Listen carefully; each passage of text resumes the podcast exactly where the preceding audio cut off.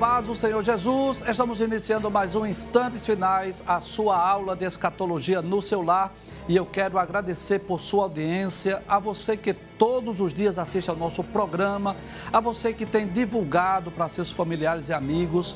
Que Deus te abençoe, que as bênçãos de Deus continuem sendo derramadas sobre você e toda a sua família.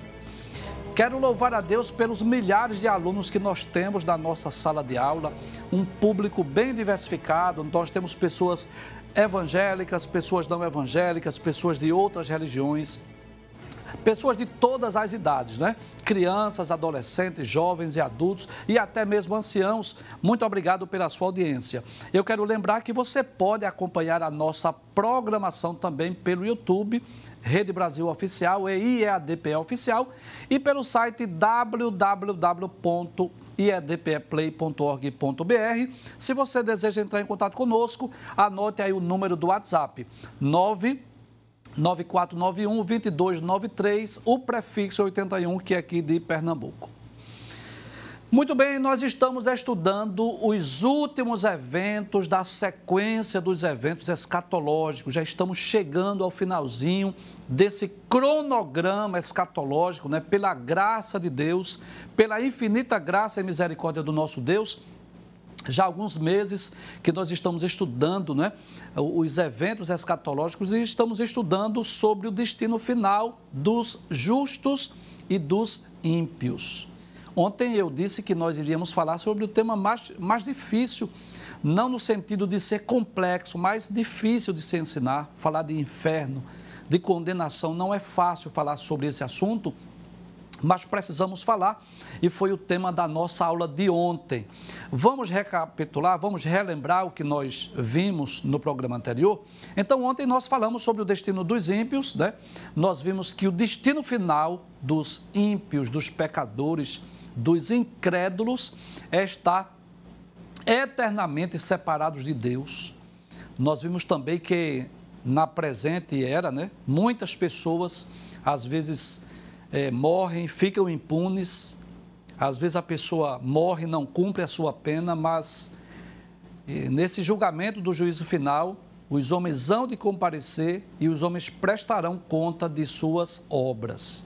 Vimos também no programa anterior, pode passar a tela por gentileza, que os pecadores irão para vergonha e desprezo eterno, estarão eternamente separados de Deus. E quem são os seus companheiros dessa condenação? O diabo, os anjos caídos, o anticristo e o falso profeta. E finalmente nós vimos também que a Bíblia diz que esse lugar é terrível, o inferno, o lago de fogo é um lugar terrível, onde o fogo lá é inextinguível e a fumaça sobe, sobe para todo sempre, é um lugar que não tem retorno, né? Nós, inclusive, iniciamos a aula ontem, né, falando aqui, fazendo uma comparação. É como se cada ser humano tivesse uma passagem só de ida e só existe dois destinos, duas escolhas. E é o homem que decide para onde ele quer ir, para onde ele quer passar a sua eternidade. E, infelizmente, esse será o destino dos ímpios, dos pecadores, dos incrédulos, é passar uma eternidade longe de Deus, distante de Deus, uma eternidade de sofrimento. Mas hoje, pela graça de Deus, vamos falar sobre o destino dos justos. Né? Eu diria a partir de hoje, não apenas hoje, mas a partir de hoje, uma série de programas sobre o destino dos justos, o destino dos salvos, daqueles que se converteram dos seus maus caminhos, aqueles que se arrependeram dos seus pecados, aqueles que experimentaram o novo nascimento, terão uma vida, uma eternidade feliz e segura com Deus por toda a eternidade. E ontem eu comecei a aula com uma ilustração. A ilustração de ontem foi essa: é como se cada ser humano tivesse uma passagem, né? E só tivesse dois destinos. Ele faz, faz, fazia, faria a sua escolha enquanto em vida e escolheria onde iria passar a eternidade. Eu disse ontem, no último programa, né, que a mais importante decisão da vida é onde passaremos a eternidade. E eu disse aqui ontem, no último programa, que não pensemos assim, não pense assim. Quando eu morrer, Deus faça de mim o que quiser. Não. É, Deus vai nos levar, vai levar nossa alma e nosso espírito para onde nós escolhermos, para onde nós decidirmos. E hoje, falando sobre o, destino dos justos, dos salvos, eu quero começar com uma ilustração. Permita-me usar um exemplo terreno, visível e palpável para mostrar as verdades espirituais. Vamos tentar imitar o nosso Senhor Jesus Cristo. Quando Jesus esteve aqui, Jesus ensinou muito por parábolas. Jesus usou muitos exemplos humanos, terrenos, físicos, para nos mostrar verdades espirituais. E eu quero começar a aula hoje com uma ilustração. Você já assistiu algum filme de ação? Com certeza, né? Então, eu particularmente gosto de filme de ação. Não tenho muito tempo para assistir, mas gosto de filme de ação. E o que é que a gente percebe? Muitos perigos, muitos desafios, muitos obstáculos. Aquele ator ou aquela atriz principal, ele passa por muitos obstáculos durante todo o filme, não é? muitos perigos, mas no final termina tudo bem. E eu quero começar assim a nossa aula hoje. Dizer que a vida cristã ela pode ser comparada assim a um filme de ação. São muitos obstáculos, são muitos desafios, são muitas lutas, são muitas adversidades que todos nós enfrentamos. Nós não podemos pregar um evangelho das facilidades, das conveniências. Nós não devemos pregar um evangelho só de flores, mar de rosa. Não é correto colocar uma placa na porta de um templo dizendo: venha para cá e pare de sofrer, porque este não é o evangelho pregado e ensinado por Cristo. O evangelho ensinado, pregado por Cristo e pelos apóstolos, é um evangelho também de lutas, de sofrimentos, de adversidades. É claro que não é só de lutas, não é? é viver o evangelho é isso perdão de pecados, ser templo e morada do Espírito Santo, batismo com o Espírito Santo, dons espirituais, milagres, maravilhas, coisas extraordinárias que Deus faz na nossa vida, nós não temos dúvida disso. Mas não é só isso. A vida cristã é comparada com uma guerra, com uma batalha, onde cada um de nós somos um soldado, onde nós enfrentamos muitas lutas e muitos desafios, provações, adversidades. Observe a vida dos apóstolos, leia a Bíblia. Procure ver quem eram os profetas, os santos homens de Deus, os muitos desafios, os muitos obstáculos que eles enfrentaram. Mas eu quero te dizer nessa noite: vai terminar tudo bem. Permaneça firme. Seja fiel até a morte. E não é o professor Givanildo que está garantindo. É a palavra de Deus e eu te garanto que vai terminar tudo bem. O que está reservado para os justos é algo simplesmente indescritível. Não há teólogos do mundo, não há ninguém que possa descrever com perfeição, de uma forma plena, completa, total e absoluta, aquilo que está reservado para nós. Mas pelo menos lendo a Bíblia Sagrada, nós pelo menos poderemos ter uma ideia do que é que está reservado para os salvos no futuro. Então nós vamos voltar para o mapa. Eu não quero mostrar essa imagem agora, por gentileza. Eu quero voltar para o mapa. Isso, você já está acompanhando aí, não é? Já alguns meses. Nós vamos concluir essa sequência de 60 aulas, 60 programas desses eventos escatológicos. Você já está acompanhando aí há alguns meses. Professor, qual é o destino dos justos, o destino dos salvos? O que é que está reservado para os salvos no futuro? Muito bem.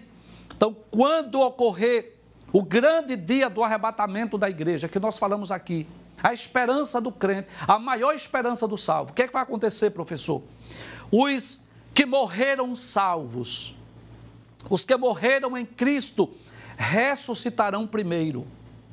E depois, nós que estivermos vivos, seremos arrebatados.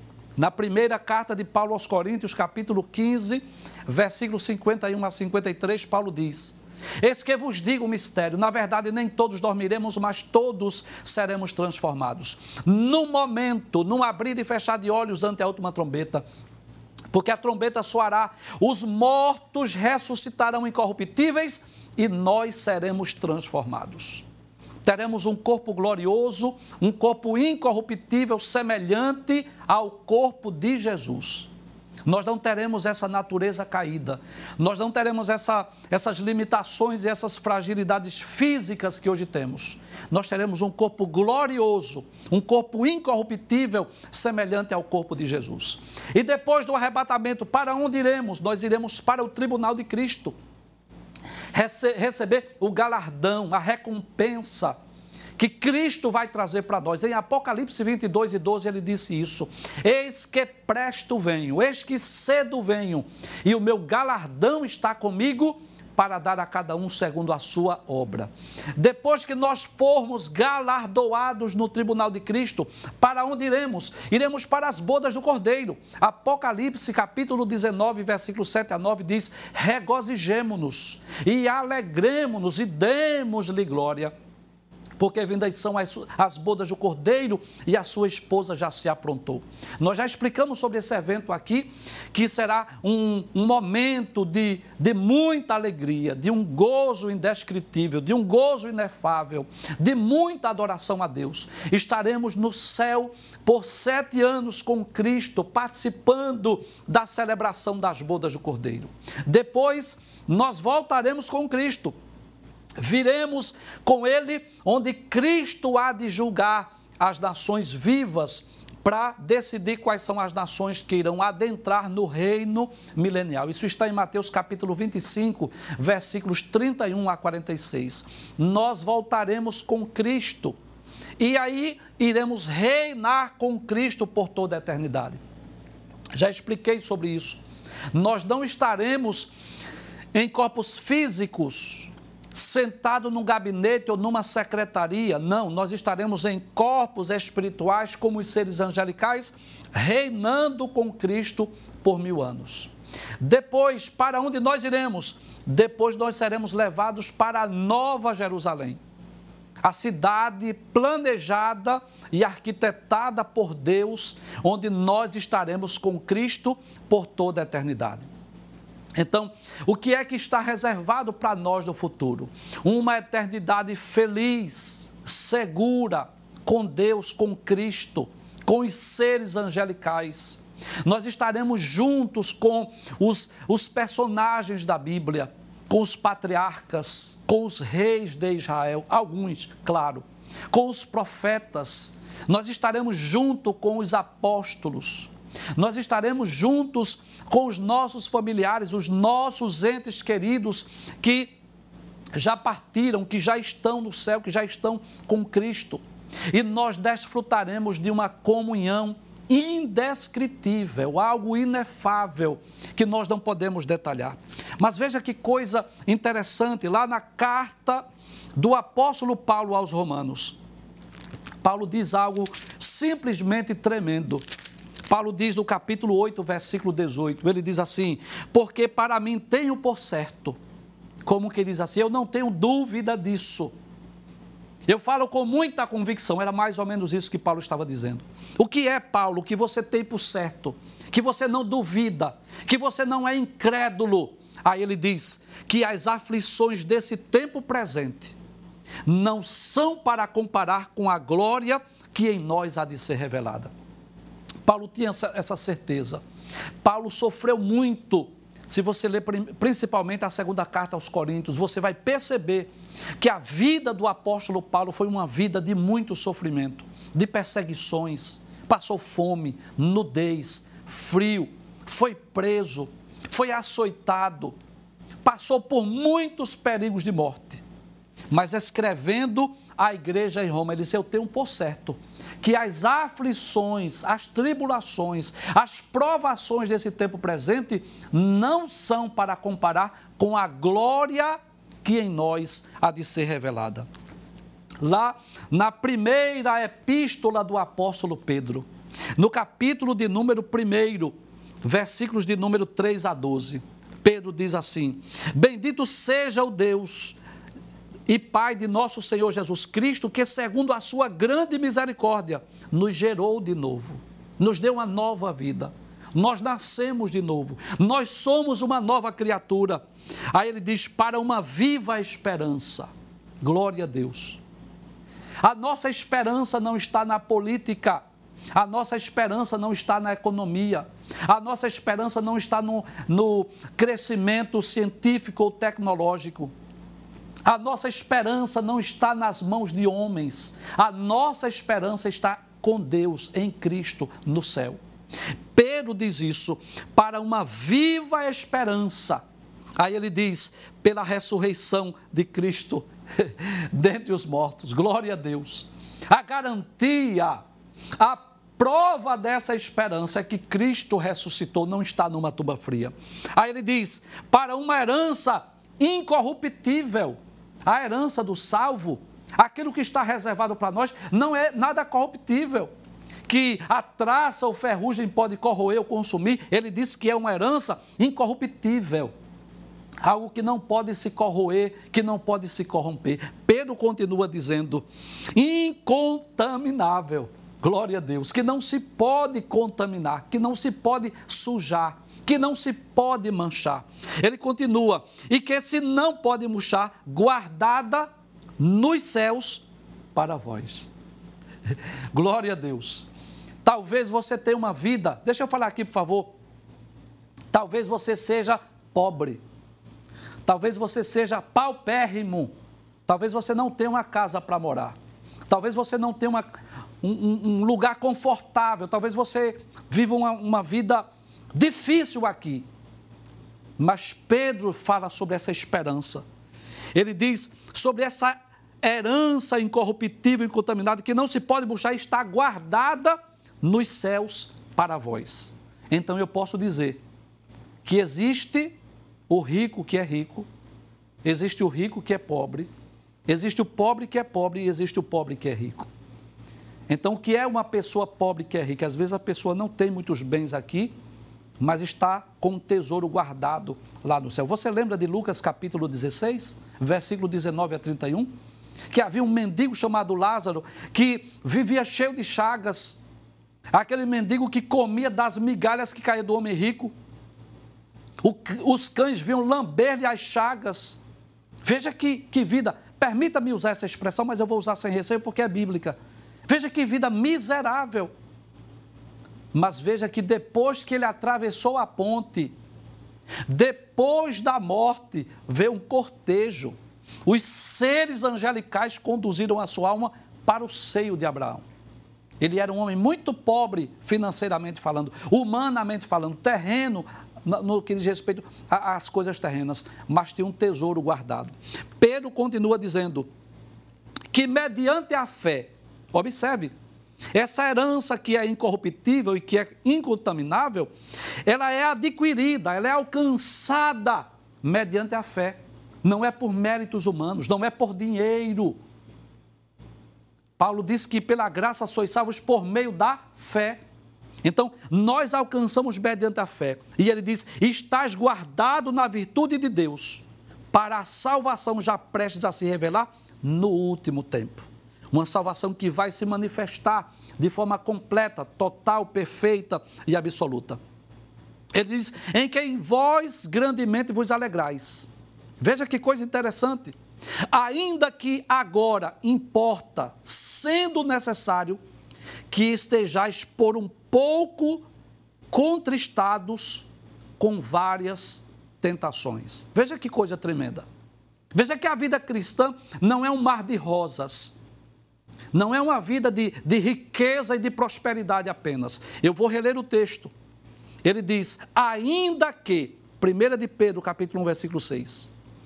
Agora importa, sendo necessário que, que estejais por um pouco contristado com várias tentações. Em outra versão, em várias provações.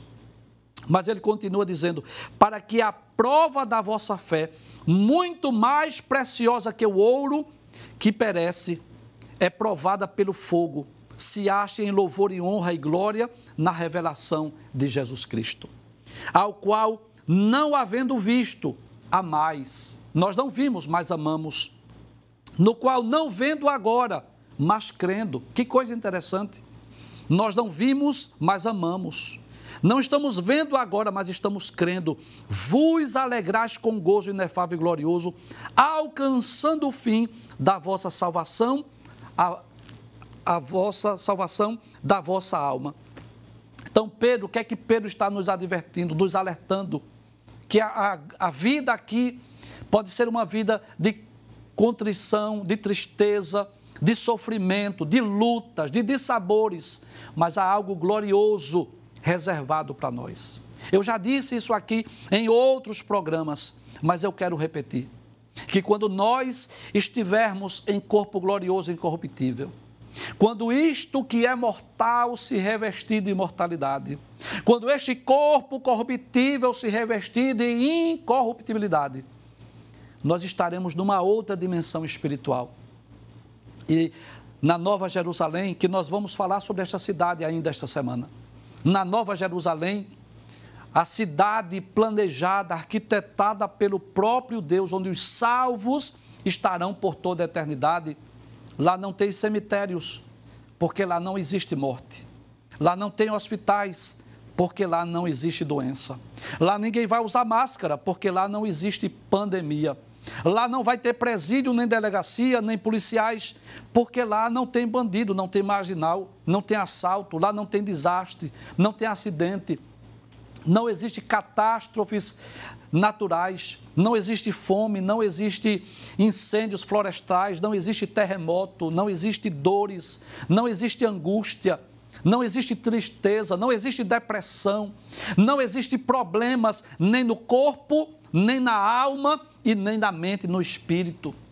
Nós viveremos numa alegria infinita, posso dizer assim, eterna, uma alegria incomparável, se nós permanecermos servindo a Cristo até o fim. Se nós permanecermos sendo fiéis a Deus. Deixa eu concluir a aula aqui, por gentileza. Vamos voltar para o mapa. Então, a vida do salvo, do crente, a eternidade feliz e segura lá na Nova Jerusalém. Vamos passar os slides rapidinho, porque praticamente eu já expliquei a aula de hoje e vou deixar algo, algo proposital para amanhã, tá certo? Então, vamos, muito bem. Por ocasião do arrebatamento, o que é que vai acontecer? Pode abrir a tela, por gentileza, vai ficar mais fácil. O que é que vai acontecer? Ressurreição dos justos, arrebatamento da igreja, vamos para o tribunal de Cristo e depois para as bodas do Cordeiro. Pode passar a tela, por gentileza. Depois disso, o que é que vai acontecer? Diz o texto: nós vamos voltar com Cristo à terra, vamos participar do milênio, reinando com Cristo por mil anos. E após o milênio, nós habitaremos na Nova Jerusalém, onde estaremos por toda a eternidade na presença de Deus o Deus Trino, a casa do Pai, como foi prometido por Jesus. E estaremos livres de todo sofrimento. Estaremos comentando no próximo programa sobre Apocalipse, capítulo 21, versículos de 1 a 7, onde nós vamos explicar com mais detalhes. Pode passar. E os justos oriundos do milênio? O que é que vai acontecer? Volta para o mapa, por gentileza, para nós explicarmos isso aí. Os justos oriundos do milênio, professor. Aqueles que estavam aqui vivos, em corpos físicos e naturais. Ser mais claro. Morando aqui com esses, com essas feras que já não serão animais ferozes. O que, é que vai acontecer com eles? Bem, Deus não vai matá-los, que Deus não é assassino. Não existe registros de arrebatamento. Então o que é que acontece? Os justos, pode voltar para a tela, eles viverão na terra restaurada, pode abrir a tela por gentileza, e sobreviverão comendo do fruto da árvore da vida. Eu vou explicar isso com mais detalhes na próxima aula. Mas observe que coisa interessante lá em Apocalipse, capítulo 22, versículo de número 2. Eu quero ler esse texto para nós concluirmos nossa aula hoje. Apocalipse, capítulo 22, versículo 2. Veja que coisa interessante. Diz assim: no meio da sua praça e de uma e da outra banda do rio estava a árvore da vida. Aí eu pergunto: se nós vamos estar em corpos gloriosos e incorruptíveis, para que a árvore da vida? Com certeza não é para nós. Aí diz que essa árvore da vida produz doze frutos, dando seu fruto de mês em mês, e as folhas da árvore são para a saúde das nações. Aí eu pergunto: se nós vamos ter corpo glorioso e incorruptível, para que a folha da árvore para a saúde das nações? Com certeza não é para nós. Então, cremos sim, volta para o mapa, por gentileza, que os justos, oriundos do milênio, eles irão permanecer na terra restaurada, que é exatamente, vamos dizer, vai voltar tudo ao que era no princípio. Eu vou mostrar esse mapa, olhe para esse mapa direitinho, abra ele, volte, volte, por gentileza, volte, isso, ótimo. Olhe para esse mapa, você já está acostumado com esse mapa, correto? Vou mostrar ele com um pouco de diferença, com, com algumas imagens a mais. Pode passar agora, deixa a tela aberta. Muito bem. O plano divino para a humanidade. Então, observe aí, né? observe aí, traz para cá, por gentileza. Que lá no princípio Deus tinha um projeto. Eu vou explicar melhor na próxima aula, tá? Se você não entender hoje, não se desespere, não. É, na, na, próxima aula eu vou detalhar melhor. Vamos ler a Bíblia, textos bíblicos para comprovar. Mas Deus tinha um projeto aqui no princípio, concorda comigo? Qual era o projeto? Os anjos habitando no céu e os homens habitando na terra. Que coisa interessante! Em Apocalipse capítulo 21, João disse: Eu vi um novo céu e uma nova terra. Pergunto eu então: se todos os salvos fossem para Nova Jerusalém, não havia necessidade de uma nova terra. Se existe uma nova terra, é porque haverá homens na terra. Amanhã iremos explicar com mais detalhes esse mapa, o porquê da lei, o porquê do Calvário e o porquê dessa terra restaurada. Será o tema da nossa aula. Amanhã nós vamos dar continuidade sobre o destino dos justos.